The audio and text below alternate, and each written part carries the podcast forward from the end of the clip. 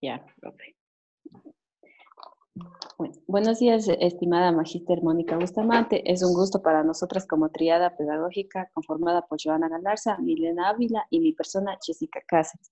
Realizar esta entrevista a diálogo que tiene como tema principal el maltrato infantil, ya que con su experiencia y respuestas nos permitirá realizar un proyecto para la Universidad Nacional de Educación. Eh, querida Mónica, ¿desea acotar algo al inicio de este conversatorio? No, darles las gracias por, esta invitación. Es para mí un honor participar de este proceso eh, y animarlas a que trabajen estos temas que es muy importante. Eh, ya, eh, como ya mencionó la compañera, este, nuestro tema a tratar es sobre el maltrato infantil. Eh, una de las preguntas es, eh, ¿usted ha tenido eh, conocimiento de que en su en la escuela que haya trabajado ha habido maltrato infantil o en el ya sea en el colegio o en el hogar? Sí, sí, yo he, presenciado distintos tipos de maltrato, tanto como psicológico, emocional y físico, de, de distintos tipos de familias. Sí, me, sí he tenido lamentablemente la experiencia de vivir esa situación. Eh, profe, como usted tenido esa experiencia, eh, ¿de qué manera eh, demuestran los, los, niños o, las personas maltratadas que, que, sufren de este hecho? Mira, cuando el maltrato es psicológico y físico, los niños son, se vuelven retraídos, se vuelven muy, muy tímidos, se vuelven muy sensibles eh, es decir, cualquier, cualquier acercamiento que tiene alguien con ellos, ellos se, se asustan, ¿sí? les, les da como angustia, son muy, muy inseguros, reaccionan emocionalmente ante cualquier cosa, ya sea furiosos, furiosos, o agresivos, agresivos, o extremadamente tristes. Entonces, eh, pareciera que, es un niño súper consentido porque pues no le puedes acercar, hay reacciones. Cuando los golpes físicos son muy frecuentes, el niño cuando tú te acercas con una mano o algo, eh, se echa para atrás. Eh, digamos, hay, hay, eh, hay reacciones entonces en términos de la conducta con los otros, que es distante. En términos personales, hay muchísima introversión, se vuelven súper introvertidos. Y en términos emocionales, se vuelven muy reactivos. A cualquier cosa reaccionan. Y por lo general son muy, muy callados, muy concentrados, limitan mucho lo que dicen. Eh, eso cuando hay una agresión psicológica y física.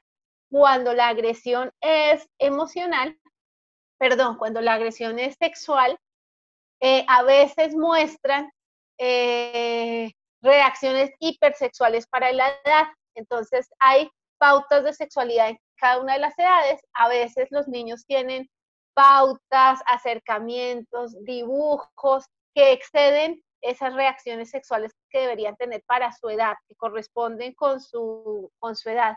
Cuando eso pasa, es muy importante sospechar de que hay algún tipo de eh, maltrato eh, eh, sexual, porque digamos que hay un despertar que no corresponde con la edad. Eh, claro. Y, en otro ámbito, eh, quizás cuando hay una reunión entre padres de familia, eh, docentes, algún, algún encuentro entre la comunidad educativa, ¿cuál es la manera de reaccionar de los padres de familia ante los docentes? Pues tienes razón, es muy importante el, el, punto que ustedes están mencionando, porque en realidad los padres de familia son muy reactivos, son padres que prefieren que, que tienen miedo. Entonces, eh, digamos que yo personalmente que, he trabajado con esos padres de familia, veo que ellos están muy asustados de que la gente se entere lo que está pasando dentro de su casa. Entonces ellos son muy, muy, muy eh, asustadizos y reaccionan también terriblemente como niños. Entonces se vuelven agresivos con los docentes, les echan la culpa de todo, no quieren escuchar nada de sus hijos ni de la situación que están viviendo. Hay una negación producto del miedo de tener que asumir situaciones que puedan destruir o reconfigurar a la familia. Entonces ellos por lo general tratan de no participar. Si les toca participar, pues mantienen como unas coartadas, pero nunca se ponen en juego en el contexto de los hijos, y por lo general son súper reactivos con los docentes, muy, muy, muy reactivos. Listo, profe. Eh, y en el ámbito eh, escolar netamente, ¿existen tal vez políticas entre docentes y autoridades superiores a los docentes eh, para afrontar este tema o problema?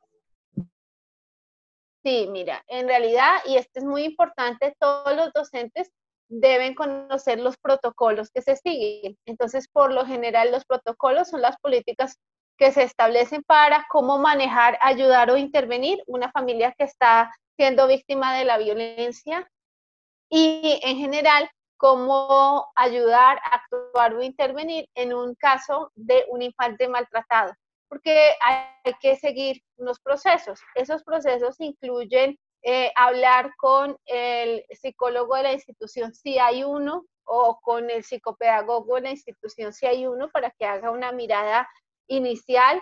Incluye remitir a distintos centros institucionales eh, del Estado, donde se hacen un análisis, un seguimiento y un apoyo a la familia para analizar el caso.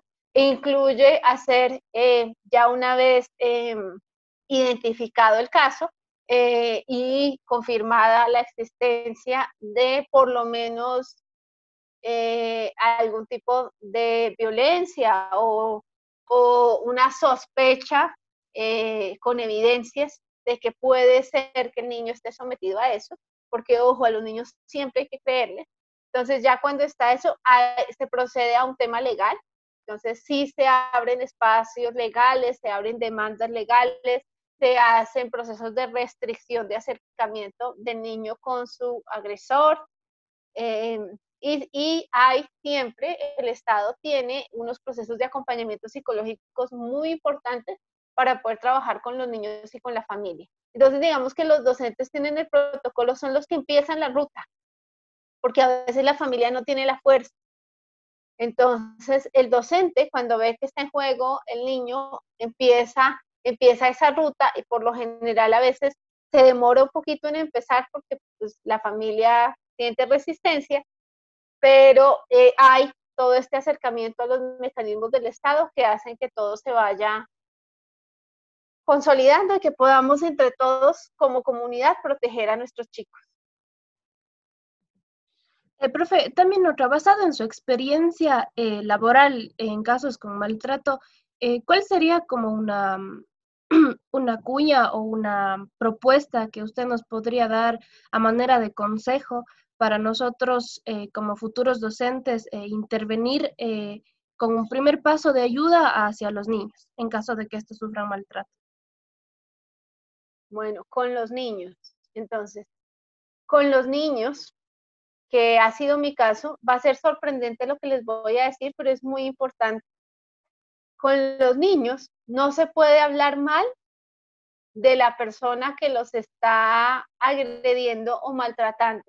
El niño tiene que hacer un proceso psicológico para darse cuenta de lo que está pasando y a veces em, pues él sabe, él sabe que, no es feliz, él sabe que lo maltrata, pero el niño, sobre todo si es su papá o su mamá, porque si es otra persona más o sus hermanos, si es una persona más alejada no pasa esto, pero si es su papá o su mamá, hay una lealtad que hace que el niño tenga esa, eh, eh, ese, cariño incondicional. Los niños tienen un amor incondicional muy fuerte para eh, las figuras que están al lado de ellos y sienten que están pasando por un mal día, que es un mal momento, pero pues que no que sean malas personas, no hay esa noción.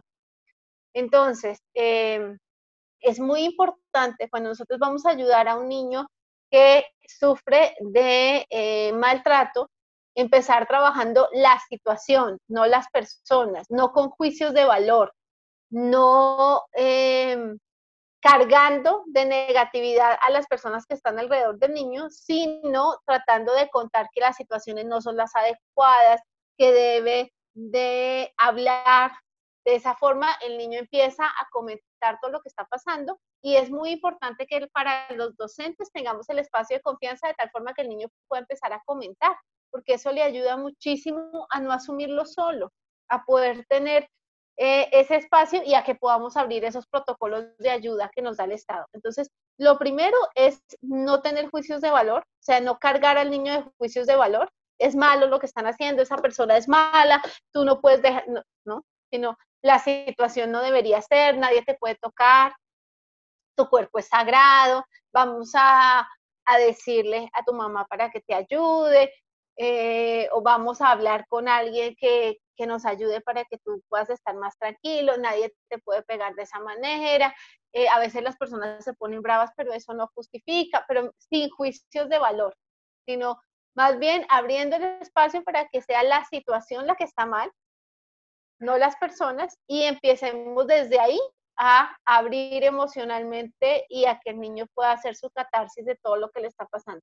Es muy importante cuando nosotros cargamos de juicios de valor y hay lealtades internas, los niños se cierran y es imposible volver a abrir porque ellos son conscientes de que la persona cometió errores y de que al, al denunciarlos o al hablar del tema, la persona va a sufrir consecuencias. Entonces, debe haber un espacio donde ellos sientan que es la situación la que está mal. Y eso ha permitido que, que hablen mucho. Los docentes tenemos que generar ese espacio, tenemos que trabajar mucho en nuestros juicios de valores, en nuestra comunicación con los niños y tenemos que aprender a acompañarlos para poder generar todos estos protocolos de intervención. Listo, profe. Eh, agradecida eh, de mi parte, de parte de mi triada pedagógica por el tiempo que, que se tomó en, en responder este, estas preguntas en forma de un diálogo y gracias por, por transmitir su experiencia, ya que a nosotros nos va a servir eh, muchísimo eh, adelante para, para poder eh, ayudar a los niños que están sufriendo maltrato, profe. En serio, muchas gracias y, y eso sería. Ay, gracias a ustedes, gracias a ustedes por este espacio, por esta participación por estas preguntas. Mil y mil gracias y un abrazo para todas. Un abrazo, profe. Muchas gracias por su tiempo. Gracias.